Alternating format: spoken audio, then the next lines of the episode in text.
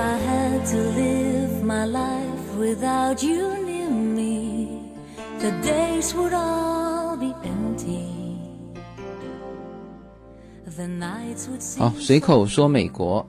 那这一期呢来聊一下美国有没有高利贷。呃大家听到这个题目这自然就联想到这个这周呃国内的这个刷遍朋友圈的这个新闻就是山东的这个聊城案。呃，那当然，关于这个事情，呃，我是两天前写了一篇文章，呃，名字叫《聊城案会发生在美国吗？答案是不可能。呃，大家知道我的音频和公众号的文章从来内容是不一样的哈，啊，但是呢，有的时候会有一些关联性。然后那篇文章这个发布两天，呃，点击率我刚才看了一下，已经是三万一了，就靠这个我公众号的这个朋友啊，肯定点击不了那么多哈。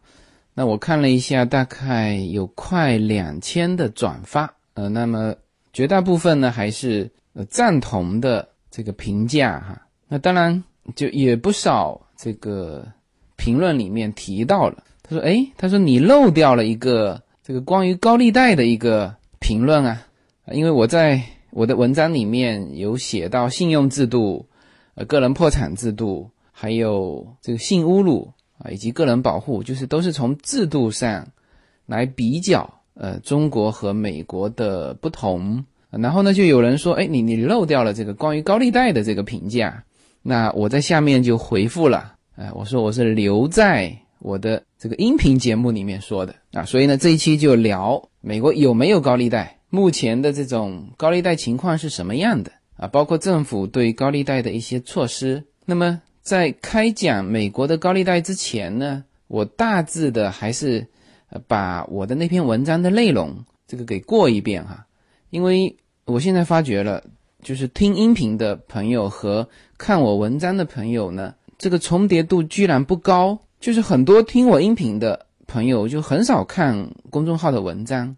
然后大量看公众号文章的朋友。是没有听我的音频的啊，所以我觉得有必要在在这里呢，先把我那篇文章的一些主要的观点给过一遍。那么我在这篇文章当中，呃，主要还是从制度的角度，就是这个社会没有这个土壤啊，从这个角度去比较、去分析啊，这件事情是不可能发生在美国的。第一个就是提到这个催债，其实因为这个悲剧是从催债开始引发的嘛。那么，美国相对来说，其实民间的借贷他们本身就少，呃，都别提到说后面恶性的催催债啊。也就是说，美国的金融机构还是比较发达的。那么，呃，这件事情出来之后，不是就有人写写段子嘛？说那个那个债务人每个月十分的利息，他他居然还了大量啊，贷款一百万还了。好像一百五十多万还是一百七十多万，然后又又抵押了他的七十几万的房子，最后还差十七万。就是大家写段子说是这是多么优质的一个客户，就是银行不把他拉进来，结果把他给了黑社会。这个不是一句玩笑话哈，这确实相比来说蛮可惜的。就你你看他不是说一百万没有偿还，这个比起我原来在中国接触到的。有些跑路的呃那些债务人已经好多了，他偿还了大部分，就连本带息还了大部分。那么美国呢，就是我所接触到的哈，相当少说个人之间的借贷。其实我们其实好早就听过一句话嘛，就是在美国什么都可以谈，只有一件事情不能谈，就是借钱。就你不是说不能谈，你有正规的渠道让你去谈嘛。啊，就是美国，你可以向银行贷款啊。你你你做什么事情，那无论是企业还是个人，个人当然是应急了。就是我在第三部分我会聊到美国的呃整体的这个金融这个借贷的方式啊，它有银行，有信用卡啊，有典当公司，有这个什么发薪日贷款，就是后面二者其实就是都是高利贷了。呃，但是他们算是。就是受政府监督的啊管辖的这种金融公司，那么这样子呢，他就可以把个人的信用体系给导进去。就是每一个到美国来的人呢，首先我之前说过了，就是你要把自己的信用体系建立起来，因为在美国是如果没有信用，你你不是一个正常人，就你你一查，你说没有 credit，你你不能做很多事情。啊，无论是个人还是企业都要去累积这个信用的，所以这个中国当然现在有，但是呢，其实执行的就没有美国这么严格，就美国如果就是信用比较低，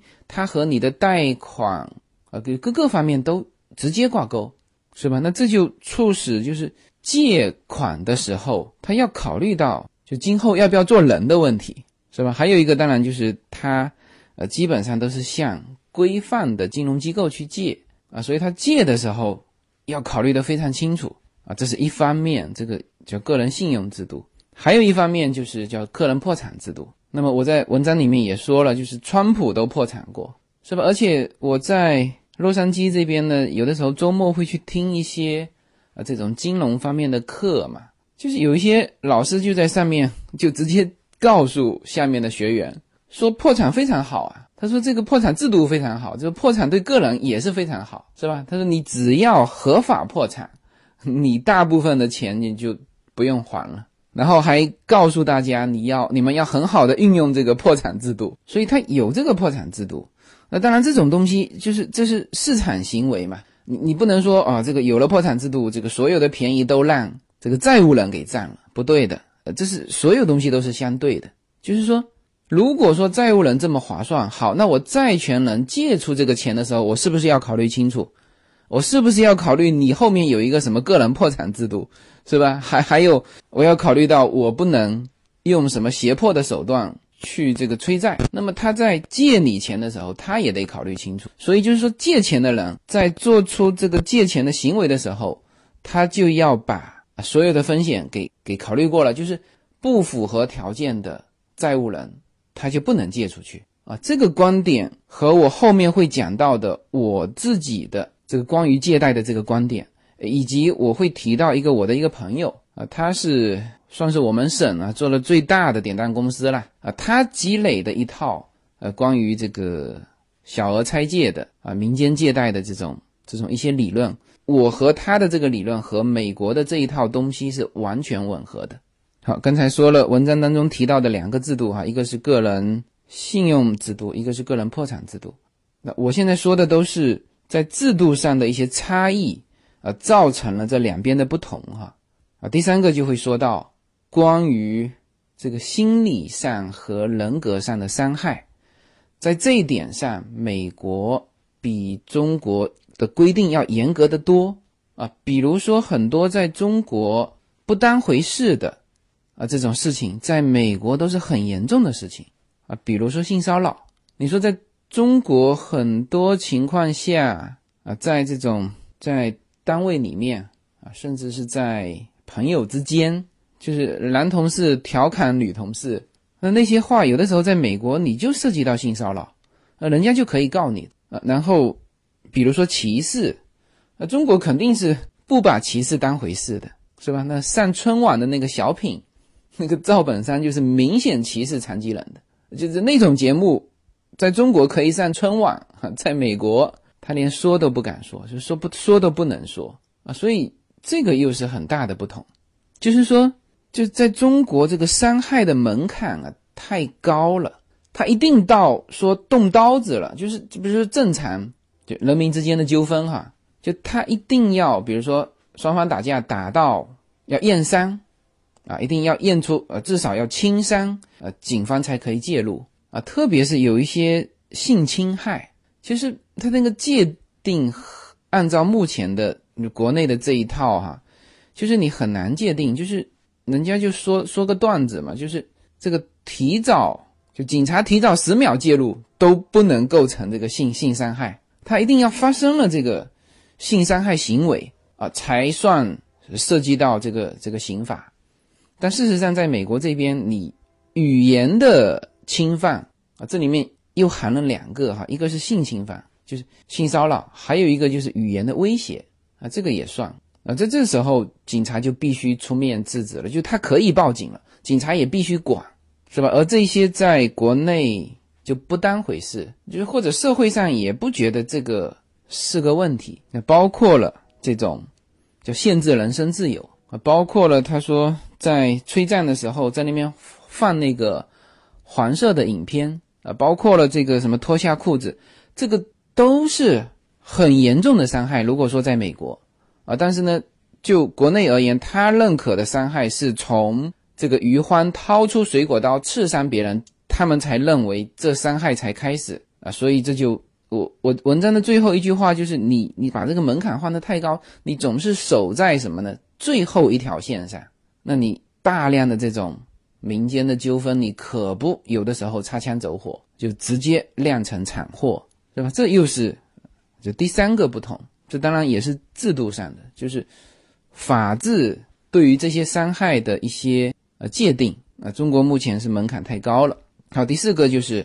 我我提到了就是个人保护，我提到了美国的保护令，呃，这个就是就当你觉得你有可能受到威胁啊，对你人身进行伤害的时候，你就可以去申请保护令。那当然，美国的这个保护令大量的是在家庭内部，但是你你可想而知，他在家庭内部就是都已经界定的这么清楚啊，比如说离婚之后，这个老公不得回来啊，对这个离婚之后的老婆。呃，再有什么纠缠，呃，如果他觉得有纠缠呢，他会申请保护令。那么警方是明确要求这个老公，就不是说你走进这个家，是就这个家多少米范围之内你不得进这个圈子啊，规定的非常详细的，是吧？那这个和国内相比又是有非常大的差异，就他老是会把这个法律是预防在前面，那不是说等这个纠纷啊。已经进到家门口里面了，那这可不擦枪走火嘛，是吧？人身伤害就是就这么来了。所以呢，我在文章当中主要是从制度的角度把这个事实摆出来。那也非常高兴，就是下面收到了大量的评论。就我觉得比较欣慰的就是，蛮多的朋友呢在评论当中还是比较理性的去评价这个事情。就他们也认可说，OK，是从这制度的角度去去看看有什么我们在制度上可以提高的，就而不是纯粹的去发泄感情啊。有一些很纯粹发泄感情的，我就没有把它发布出来啊。特别是有一些人把这个事情给扩大化，那么其实就海外的华人的媒体哈，也在评论这个事情，也评论的很激烈。就这个事情现在变成。就不仅是国内很热，就是海外的媒体也评价的非常多。那么我也关注到了，就很多海外的媒体呢，也是比较理性的从客观角度去去分析啊，包括我看到的这有一些海外的律师啊，他就点出来的就是说这个事情就余欢啊，他应该属于这个正当防卫啊，但是那个原因不对。大量的国人是认为说，哦，你侮辱了我的母亲，所以我呃，这个这个刺伤就侮辱他母亲的人，这个属于叫正当防卫。其实他说这个就错了。他说大量的国内就是在纠缠在这个侮辱母亲这个事情上。他说那这个东西就没法界定了。他说国内很多不是那些国骂都是问候母亲的吗？那这那这个如果也算辱母，那这以后这个。执法怎么办，是吧？所以他们就很很冷静的提出，其实余方防卫是什么呢？就是警察走的那一刻，屋内是几名的彪形大汉，余欢就一个人。那么很明显，他们这些对余欢进行人身限限制他人身自由，那这个时候。他做出的动作是正当防卫，我觉得这些就分析的非常非常冷静啊。当然，也有一些海外的媒体就是老一套的做法嘛，那一些事情就扩大到很高的呃层面去。那那这些观点我是不认同的哈，就是大家有事说事。那反正我是属于叫做改良派。然后我说美国，就是有的时候大家会说，哎，那你怎么都说美国的好的？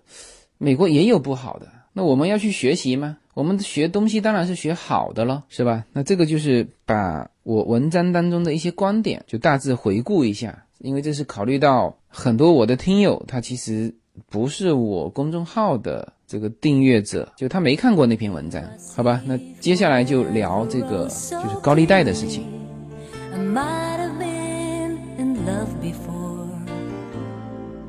But it never felt this strong.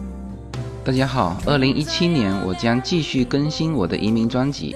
随口说美国移民专辑是一个一步一步指导你实现美国梦的更加专业的一个专辑。现在在我的名字下分为专辑版和单集版，大家也可以在喜马拉雅上搜寻“随口说美国移民专辑”，你就会找到这两个专辑，相同的内容，不同的付费方式，欢迎点击。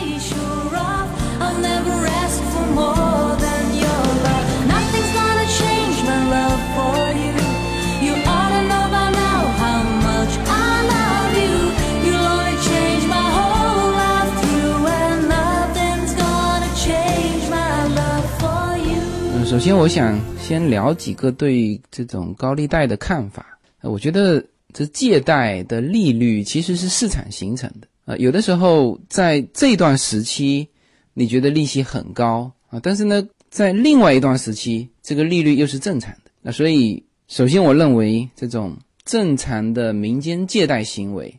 是一个市场行为。什么叫市场行为啊？就是供需，就双方自愿的，就没有哪一方啊是是强势的啊。就像我们原来说，以前说这个黄世仁是强势的，这个杨白劳是弱势，但是后来不是也有一个小品吗？那，结合了我们中国那阵子的啊，包括到现在啊，都是就是杨白劳是强势的，这欠账的是大爷，是吧？那么中国的这种民间借贷是很普遍的啊，就是这里面当然要说到很可惜，这个正规的像银行这种大块头的金融机构，他不屑的做一些小生意，那么这小生意自然由民间去自自己去做了。那么在这种普遍的民间借贷行为当中，本身我看到的也是这个欠账的是大爷，就我我自己身边啊朋友亲戚，好像没有哪一家没有被人欠过钱，然后拿不回来的，好像家家都有出过这种事情。然后特别是就经常这个债权人都是那种其实看起来非常弱势的老头老太太，钱借出去。呃，我不管是借给什么哈，就是国内这种各种发扬翻新的这个概念，就郭德纲的那个相声不是说了嘛，这个骗子太多嘛，傻子不够用嘛，哎，确实是这样子。就是我见到大量的就是债权人是弱势群体，这个我只是说一个现象啊，就是就告诉大家，借贷双方都是平等的。然后呢，高利贷本身是一个市场行为，另外高利贷其实也是一个。就作为目前中国金融机构的一个补充，那么这不仅是中国，美国也是一样。我第三部分会说到美国的这个高利贷，美国是有高利贷的哈，而且高利贷也出过问题，就政府和他这个管理范围内的这个高利贷的这个金融机构之间还博弈过多次。哦，我第三第三部分我会说到，就是无论是中国还是美国，它其实利率是根据市场走的嘛。是吧？你比如说现在通行的啊，一分半的这个利息，就是到今天为止，我在国内接触到的比较多的利率还是一分半啊啊！当然，像聊城案里面的这个一毛的利，就是十分的利，这个太多了，就正常的是一分半的利。那么这个会就确实是会能够快速的解决啊一些债务人的经济上的问题。那么我自己本身也借钱给别人过啊。当然，我借出去的钱，呃，到现在为止就没有哪一笔没收回来的，都是连本带利都收回来的。那么这里面我就要借这个机会点一点我对于呃借贷的一个一个观点。那我想引用一下我的另外一个朋友，他是就是在我们那个省啊，算是做的最大的。这原来他是就民间短期拆借，那么现在他啊也有了自己的这个典当公司。呃，大家知道，就是民间的拆借呢，大量的是个人行为啊。但是你一旦量大了之后，啊，你就需要有一层这个规范的一个外衣啊。那么，那就从这个典当公司开始。那么，典当公司的执照在国内是要批的，就一个城市好像一年就批三本证啊。这是我在就一零年、一一年的时候，就那时候我那个朋友就在申请这个典当公司了。他现在手上有好几家典当公司啊，所以他目前是福建大概就做的就规模算是做的比较大的。我问他，我说你是不是做的最大的啊？他说没有没有没有，他很谦虚的告诉我是之一啊，最大的之一。我们就经常调侃他嘛，我说你是这个我们省最大的这个放高利贷的。那我就告诉大家一下，就真正的放高利贷，就绝对不是像那个山东聊城案的那些债主那么放的，好几个错误，我印象非常深刻。当时我这个朋友就跟我说过，他说其实就做这一行啊，最最重要的就是事前的审核。那这个跟美国这边的制度是完全一模一样的。你到美国这边啊，有些人是自认为这个信用很好，但是银行审查完他就是不贷给你，哪怕你的房子就你买的这个房子价值很高，他也要从你的还款能力，就是你的收入去看你是不是呃有这个偿还能力。这估计也是被金融危机那一阵子搞怕了。所以现在美国银行对于事前的审核是非常严格的。那我这个朋友也是这么说的，他也是这么做的。他告诉我说，当一个这个债务人出现在你面前，他要向你借款的时候，他说他总结了十七种办法来审核这个债务人是不是有偿还能力。然后呢，他说，如果是就到期这个债务人还不了款的时候，他说这个时候一切都已经太迟了。也就是说，就本来有人可能想问他，哎，这个这个人还不了款怎么办？想问他这个十七种办法是，当债务人还不了款的时候，他有什么十七种办法？他说错了，他说我一种办法都没有。但是事前审核的时候，我有十七种办法审核这个人，明白吗？这个就是就正常的借贷应该是这样做的啊，这是第一点。第二点呢，要有一个合理的利率。那么现在按照。这个目前的啊规定，这个典当公司是可以突破这个银行什么银行利率四倍啊，但是也有一个合理的，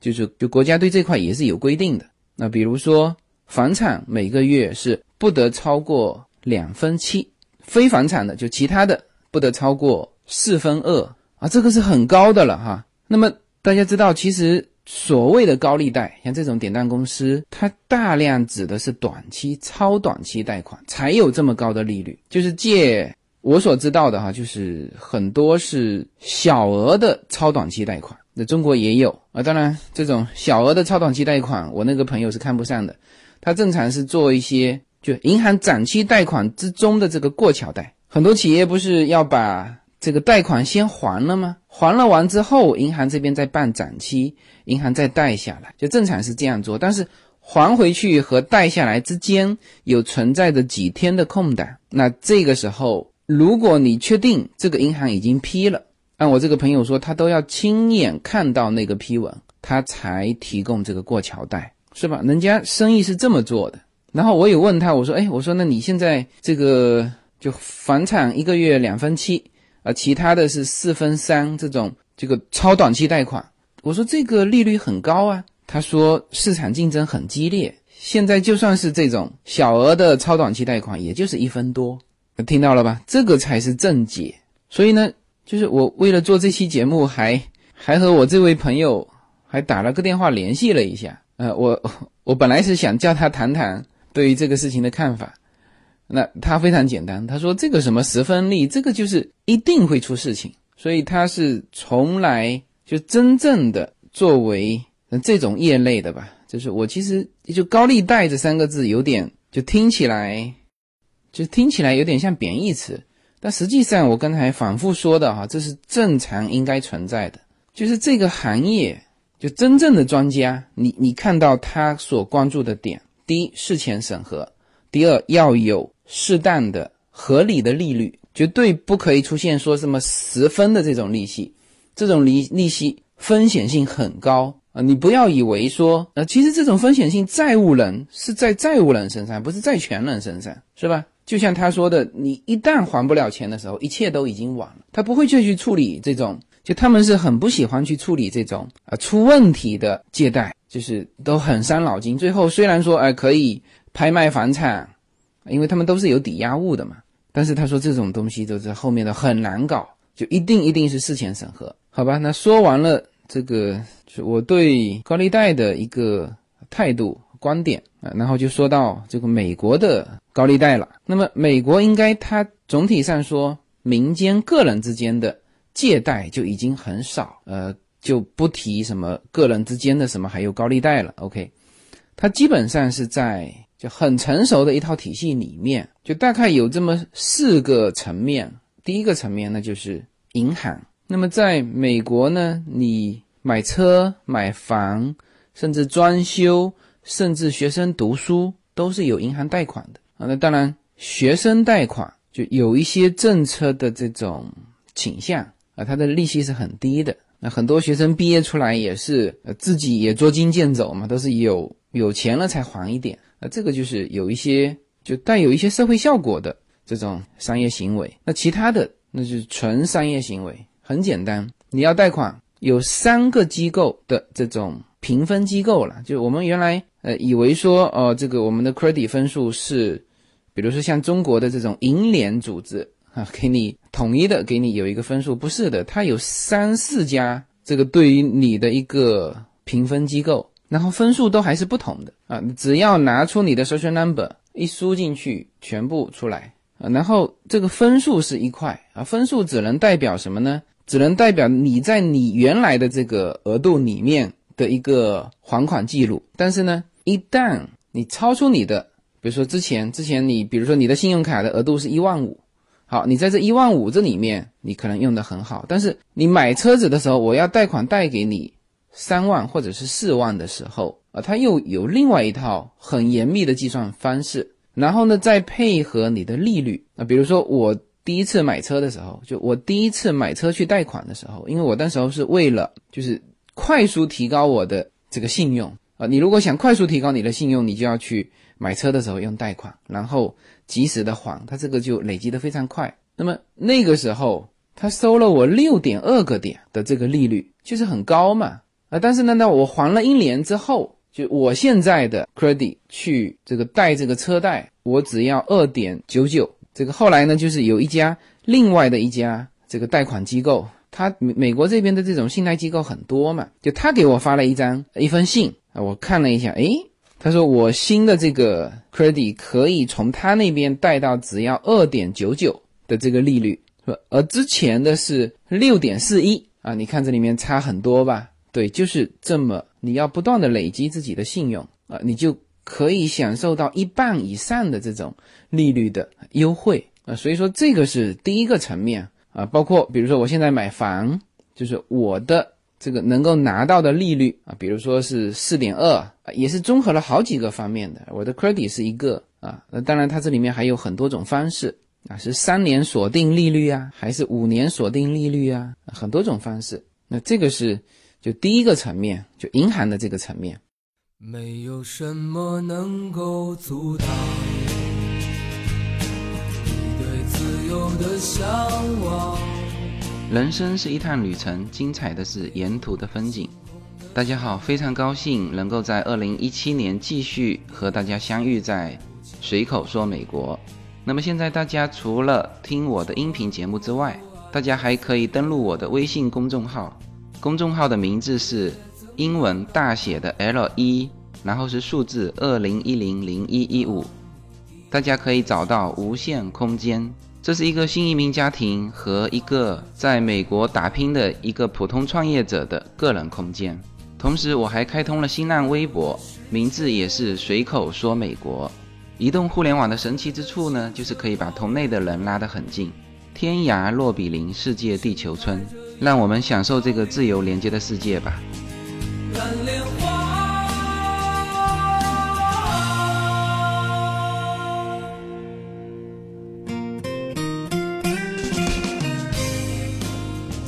好，第二个层面，那其实就是银行的信用卡。呃，美国也有蛮多的公司能够自行发行信用卡的。啊，那这个可能大家旅游的时候还感受不到，但你如果在这边生活，你就会发觉啊，比如说有很多像 Macy 这个百货，呃，Sam's Club，那他们都发行自己的信用卡。那么我们刚来美国呢，前面的几年，就是因为他鼓励你用他们的信用卡嘛，啊，比如说 Sam's Club，那这个你你必须办嘛，他他必须是先刷一遍他的这个卡啊，然后你再决定你是用这个卡支付，或者是用其他的卡支付啊。那你如果用这个卡支付，那就进入到他的信用卡，它里面是是透支的这个 credit 卡，不是 debit 卡。那么比如说像 Macy 梅西百货也是啊。他会鼓励你办这个啊，甚至在这个你第一次办的时候就有什么什么什么优惠。就是在我的印象当中，但凡是一个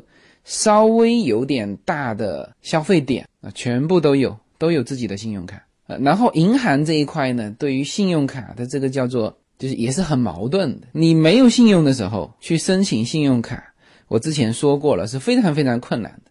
就先有鸡还是先有蛋的问题。我去申请信用卡，他说你没有信用，你不能申请信用卡。问题是我没有信用卡，我哪里来的累积信用，是吧？所以我曾经在有一期节目里面说过了，就是你都得先去申请一个叫做准信用卡，啊，你押金押八百块钱进去，然后呢，他给你一个八百块钱的额度，OK，你这个时候才可以用啊。用了一段时间之后啊，你有了一定的分数了，OK，这个时候各个银行纷纷向你发来你可以办卡的通知。啊，就邀请你办卡。好，那你再办卡，比如说你像 Trace 就大通银行这种主流的信用卡，如果办完，呃，信用累积的也不错，那那他会有好多的好多种的信用卡推荐给你啊，甚至就有一些信用卡奖励非常高的，就是你你办信用卡，你在两个月之内就消费三千块，他直接奖励你五百块。然后我现在好像听说还有更高的，是七百还是多少？消费五千块，然后他奖励你什么？就是那个比例比我刚才说那个比例还要高，就是各种的这个机构啊，有的甚至就不是金融机构，他也鼓励你办这个信用卡。为什么？就是信用卡的，就对于银行来说，信用卡的利润高嘛。当然，你如果按期还款，你基本上不会交什么利息啊。但是就美国。在这一块上呢，就是就不像中国人这么会按期还款。就是如果信用卡做中国人的生意，那就很难做了。他在就利息收入这一块就很少。呃，有人做过比较哈，就是就美国的信用卡里面，当然有很多收入了。这个比如说罚金的收入，这个什么信用卡本身管理费的收入，还有一个很重要的就是利息的收入。当然，这个利息收入。和罚金收入还不一样哈，就比如说你每个月消费了一百块钱，你如果都不偿还，那么也就是说它中间有一个中间值，你连那个数字都没有。比如说我每一次我的信用卡这里面有一个中间值，就是就二十五块，就你连这个钱都不还，那他直接就就开始罚款了。但是如果如果你先还了这个，就有点像分期付款的形式，那他就可以收你的利息收入。那么利息收入在美国是占到信用卡收入的百分之七十，那么中国这一点呢就比它低很多，大概占到百分之三十啊，三十以上，不会超过百分之五十。那么这种的利息那就比正常的利息要高很多了。那么像中国差不多都是按照日息来算的嘛，就是万分一天是万分之五。那么有人算过，一年大概就是十八点十八点二五，那十八点二五呢，就是一分半的利了，就月息一分半的利了。那么美国呢，差不多是有人算过，就各各家银行还不一样，有人算过差不多大概在百分之二十，就算成年利就是百分之二十。就是如果你信用卡，你不是说罚金哈，不是说那种违约的那种罚金，违约罚金非常高的，我曾经三次被罚过。就是我们忘记了嘛，办了太多的那个，就各种的信用卡，就有的时候去梅西百货，哎，他就给你办了一张，然后你总共这好几个月只去梅西百货刷过一次卡，刷的是这个信用卡，你可不忘记还了吗？然后呢，他就给你罚金。我们第一次罚金被罚了四十几刀，第二次罚五十几刀，第三次罚了九十刀，这个买东西还没买几十块钱。这个罚金被罚了几十刀，哎，那这些全部是美国信用卡的收入。当然，大部分的银行，就当你出现这个事情的时候，你可以跟银行去商量。就比如说像这个 Citibank，呃，我我就有一次因为回国太长时间嘛，然后呢有一张就是 Citibank 的信用卡，它一年的时间正好到了要交年费，我没有及时的去交，这个年费也等于是个消费嘛，那他就罚我钱，那不仅罚了钱，而且还取消了那个信用卡。那后来我有去了一趟银行，我就把那个欠的钱给交了，没多少钱，就是二十五块钱。那就是那个除了年费之外还罚罚了我二十五块，那我就就交了嘛。交完前几天我收到他们的一封信，Citibank 的一封信，就他要把那个信用卡，就是我在 Citibank 办的是我第一张的信用卡，其实就是那种准信用卡啊，押金五百，然后他给我额度五百啊，这时候开始累积我的信用。那他呢就把这个押金退给我，我看了一下。把那个罚的二十五块钱也退给我了啊！就是就是我当然我还有 Citibank 的 debit 卡嘛，就他还想拉拢我这个客户啊，所以呢，就是这种罚金啊什么的，就主动的还给我。就很多时候你可以跟银行去商量的，就他是为了这个高额的个利息收入才是他的正道啊，他不是为了罚你这个钱作为他的一个收入。OK，那这个是呃第二个层面就是。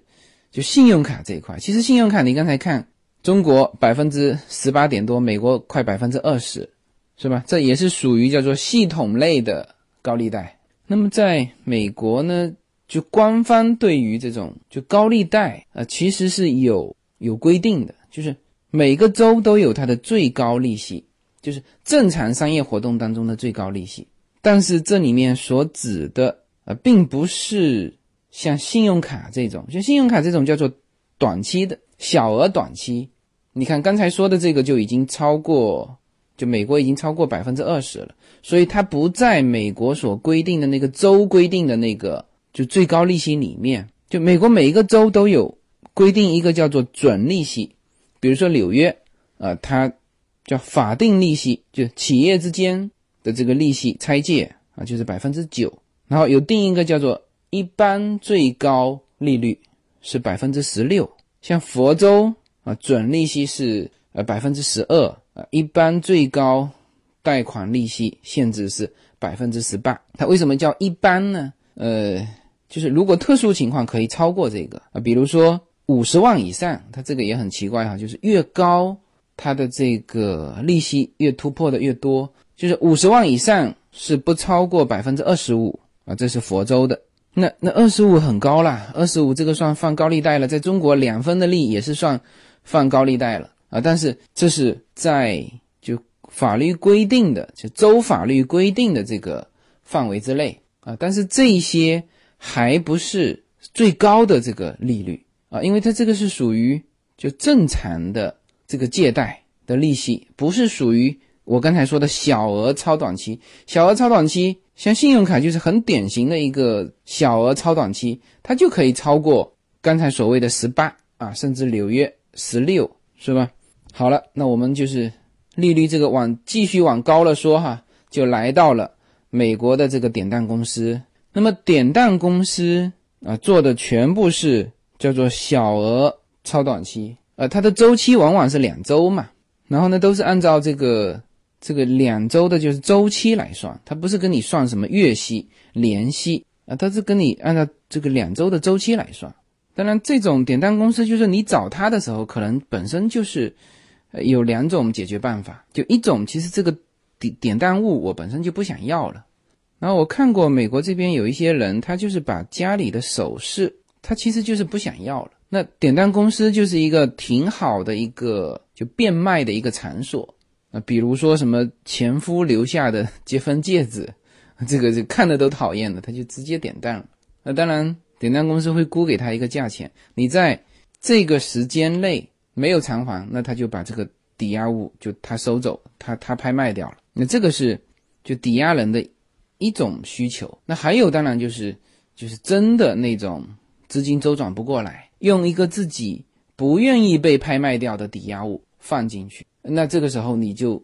千万要记住你的还款日，啊，以及到期的时候要能够还上这个钱，就是争取在一个周期内把它解决掉。呃，蛮多美国的家庭就他不是说我要把这个抵押物变卖掉的这个需求去的，结果利滚利就滚了好几倍的这个利息出来，就是借五百块，最后七七八八加上这个利息加上这个管理费、手续费，最后要还到几千块啊！他这就是就还不上本嘛。他每一个周期呢，就只能去还那个利息，那这个时候就高了。就是如果你把短债变成长债，那你要去承担这个长债的时间以及短债的这个利率，那这就高了。美国的典当公司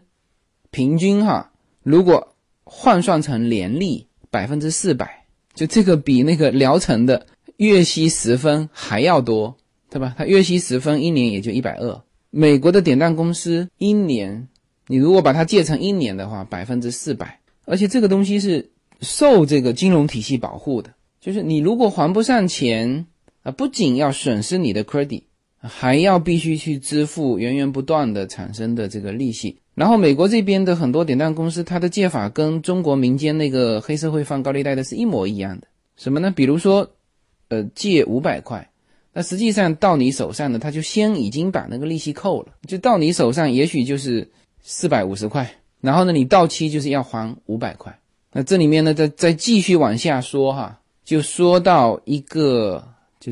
前几年在美国非常流行的一个，就是短债的一个产品，叫做发薪日贷款。呃，什么叫做发薪日贷款呢？呃，它其实就是一个短期小额贷款的一个俗称。呃，它是跟典当行不一样的啊，它不需要呃提供这个抵押物啊，当然它的利息也比典当行还要高。就是说，你只要去证明说你自己是有工作的。然后呢，出示这个工资单，有一个工资的账户，然后证明说啊，我这个工作单位每期都会往里面打薪水，因为这个是美国美国人的一个常态。美国人什么常态呢？第一，他是月光族。听我随口说美国节目的朋友呢，就是如果长期听的，应该就比较了解这个了。美国家庭其实收入，我们说平均哈，其实整体的年收入不高啊，加州。平均收入家庭哈，平均收入六万七。那么他怎么安排这个资金呢？就是安排的非常非常死，就是发薪日，就是工资一发，呃，马上就是分期付款的那些东西，比如说什么房租啊扣掉啊，水电费扣掉啊，包括分期付款的那些电视、装修啊、沙发，他们买一个很小的东西都分分期付款，是吧？这些就都从就这里面扣嘛。就是往往他们发薪日之后的几天，这个钱就基本上全没了。那当然，这个就是美国家庭消费的一个一个现状。我之前不是跟那个嘉宾还聊过，你在美国做生意，你说想卖给他一幅油画，抱歉，他拿不出这个钱。但是呢，你如果说是分期付款，就租的方式，哎，很多美国家庭就能够认可，因为他是真拿不出这个钱。好，那么这个时候如果遇到这种突发的事情啊，比如说他们说的就极端一点，就是车胎爆了，又没有车胎的那个保险，就这个时候就立刻就要，比如说两三百块，他们就是拿不出来，那这时候怎么办呢？啊，就去这个叫什么发薪日贷款这边，就他们怎么做哈？就是你呢写一张支票啊，当然这个支票的账户必须是你那个工作单位打薪水进来的那个账户。那么生效期你写到两周之后，就是就还款日就是写在你这个发薪日的那个时间。那比如说借三百块，你呢就用这一张个人支票写写好了三百块给到，那时间写到你下一个月的发薪日，你给到这个这个贷款机构，那这个就是你的抵押物，然后他就给你不是三百块哈，扣掉利息之后的，比如说两百多块，那你就赶紧拿去周转。那么这种机构在美国是蛮普遍的。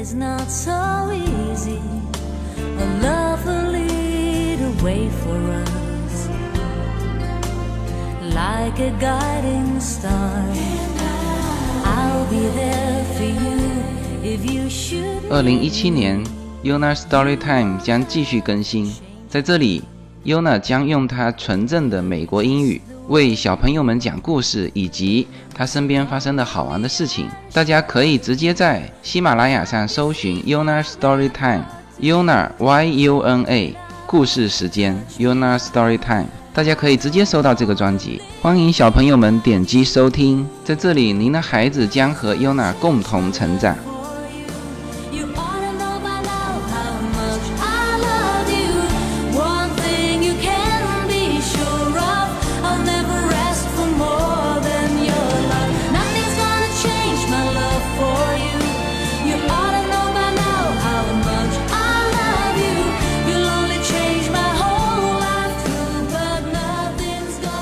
Gonna 那么发行日贷款在美国大量的州是合法的，有二十九个州是合法的，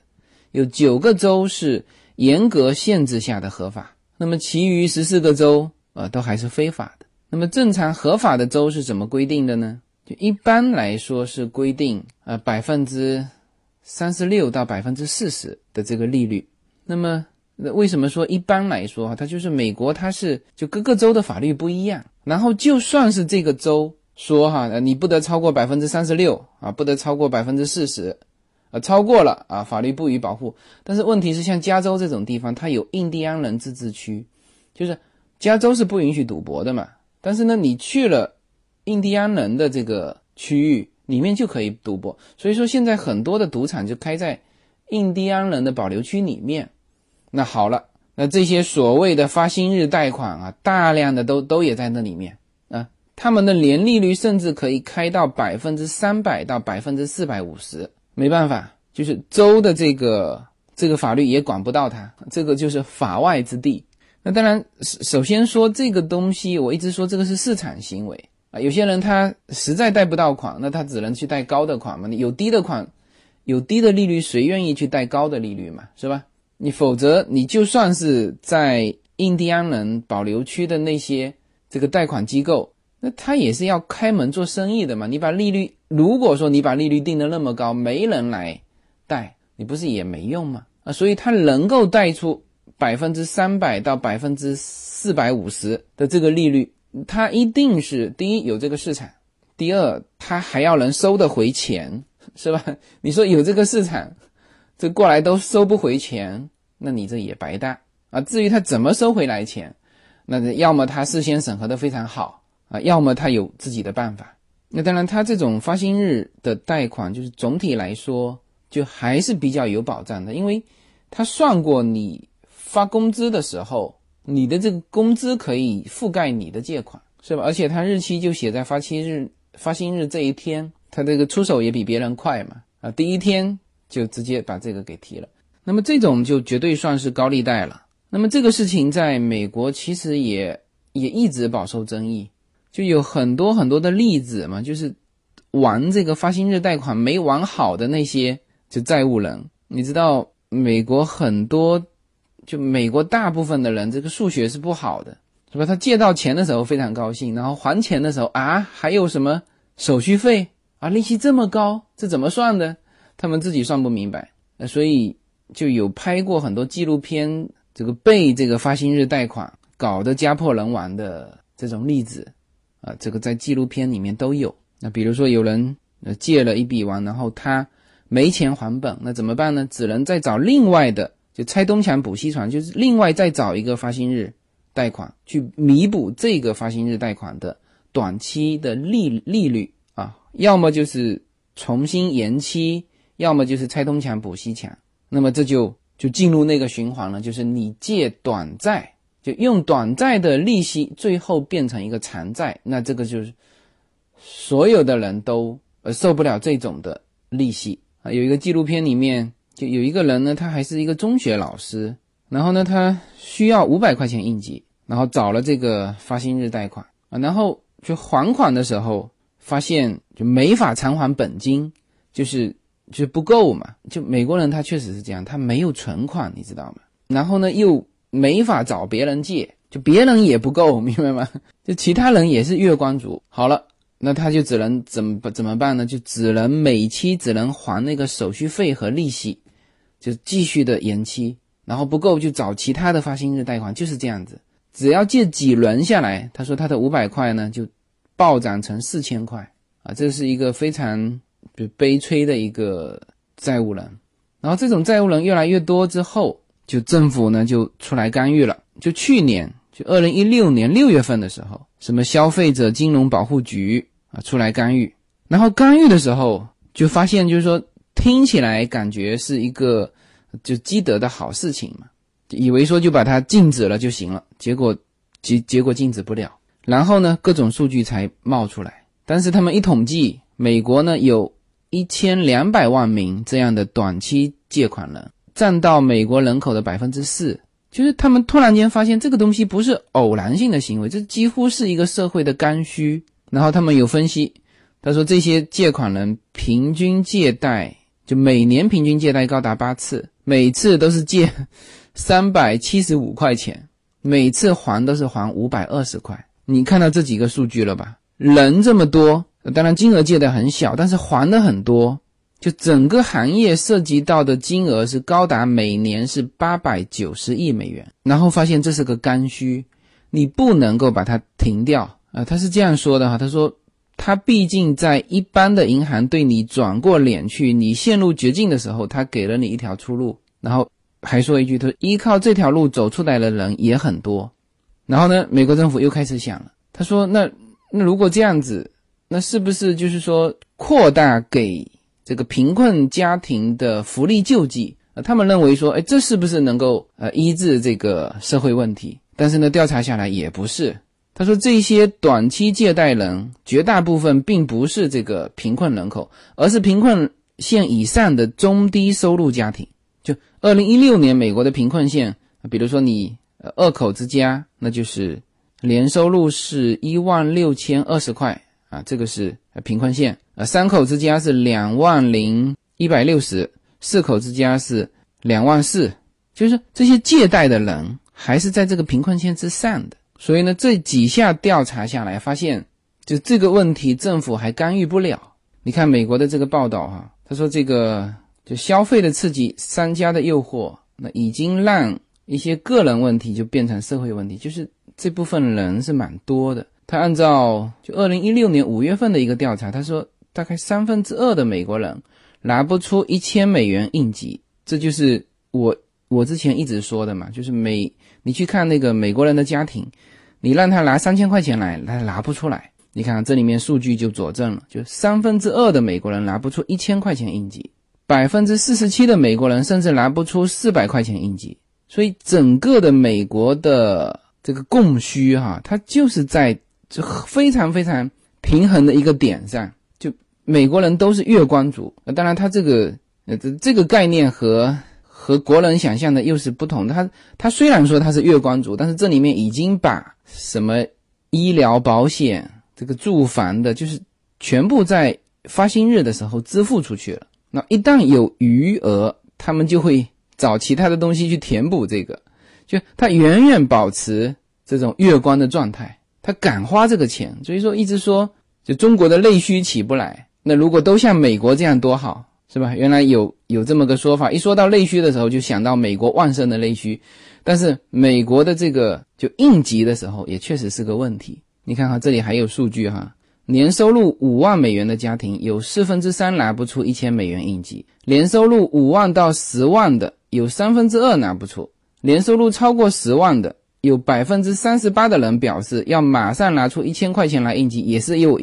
也是会有困难的。然后呢，这些人当中有三分之一的会表示会去银行那边借钱，或者是用信用卡垫付；有百分之十三会停付账款；有百分之十一会拒绝支付。然后说到刚才那个涉及到高利率小额超短贷款的那个一千两百万人，就如果平均按照一家四口来算，他的借贷行为已经影响了全国百分之十二的人口的生活。然后最后最终得出一个结论，说这种发薪日贷款的需求是社会的一个刚需。那么他们调查完这些之后，当然也不是说所有的的条例都没出哈。他对于发薪日贷款这种，这肯定是高利贷了，也做出了很多规定。那比如说，那要求这个贷出机构要更严格的审查贷款人的信用啊，确认他们还贷后还能够维持基本生活。啊，这个是一个新的，就是原先他比如说填了一张五百块钱的这个支票，好，你是手头非常快，一下子在他发薪日那一天就把五百块划到你的账上，是不是？但是呢，他后面不够生活，就他不是还有其他七七八八的钱要扣吗？他原先就是月光嘛，你你你在月头把它扣掉这五百块，他后面他还有这五百块钱的缺口嘛？那他怎么办？他只能再去找另外一家发薪日贷款公司去去补这个缺。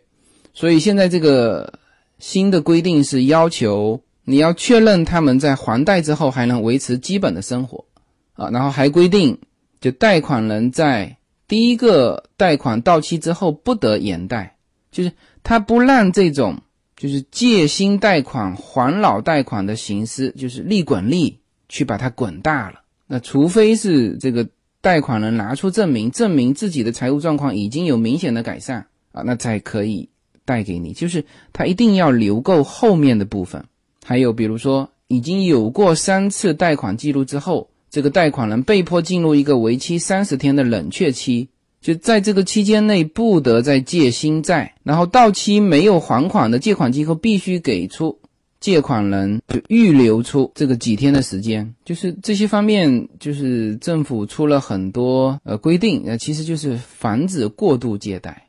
呃，因为美国它是有这个个人破产保护法的，所以说其实政府出台这些措施，既是保护债务人，其实更多的也是保护债权人，就是防止你这种过度的借贷。就除了这个破产保护法，那其实。整体来说，美国的法律对于这个债务人的保护，呃，其实还是要比感觉要比债权人来的多的哈。就是你债权人把债务人送到法院去，你这个本身就是一件麻烦的事情呃，然后你知道美国的这个法院，他要举证很多东西。我在这个周末这个金融讲课的时候，那个老师呢，也许是为了吸引这个这个大家对于这个课的一个。兴趣点，然后就提了一个问题，就他问他说，比如说这个老张啊，老张是债权人，老张借给老王一百块美金，然后呢，老王当然就写了借条给到老张嘛，是吧？好，到期要还款了，老王呢也准备了，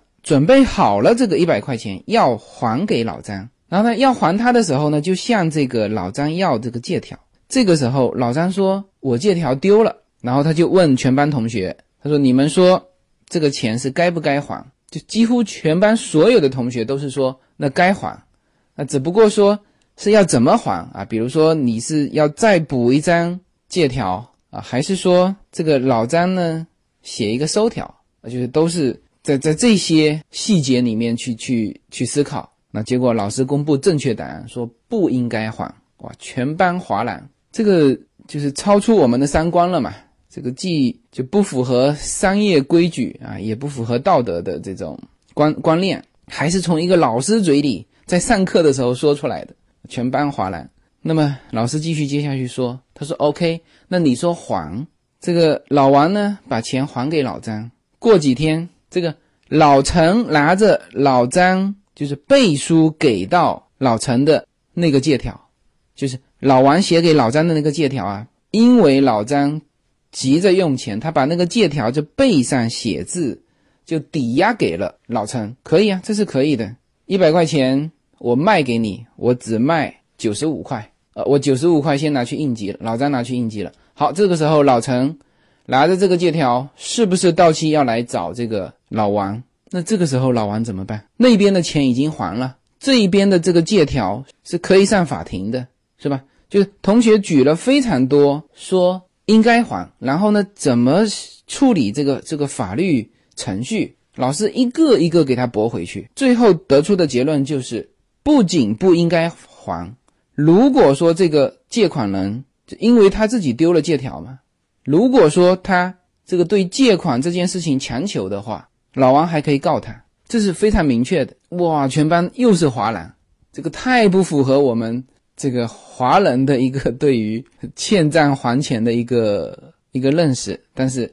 老师说，啊，这个老师是个律师了。他说就是这样的，就所有的债权人在主张他的债权的时候，你先出示你主张债权的证明，就是这个借条。如果没有，抱歉，你可以不要还，就法律是完全站在你这一边的。好，然后那个全班还在讨论这件事情的时候。他又抛出另外一个，他说信用卡的钱可不可以不还？这下全班又就是又处于那种惊愕当中，因为就是按照这个逻辑，就是信用卡的钱也可以不还嘛，就是银行信用卡哦。然后这个老师又开始引导哈，他说信用卡的钱也可以不还啊。那他说过，他就是从理论上，信用卡公司拿不到他主张对你有债权的那个依据，就是他发过来的是什么？是就对账单嘛？他说这个东西不是依据。然后他又说了好几个他所见过的和信用卡公司打官司的这些人，他说他所见过的百分之一百最后的这个结果是和解，就什么和解？不是说还钱了和解，是你信用卡公司不要再骚扰我，否则我告你。这个这当然这个就是说他用这个观点来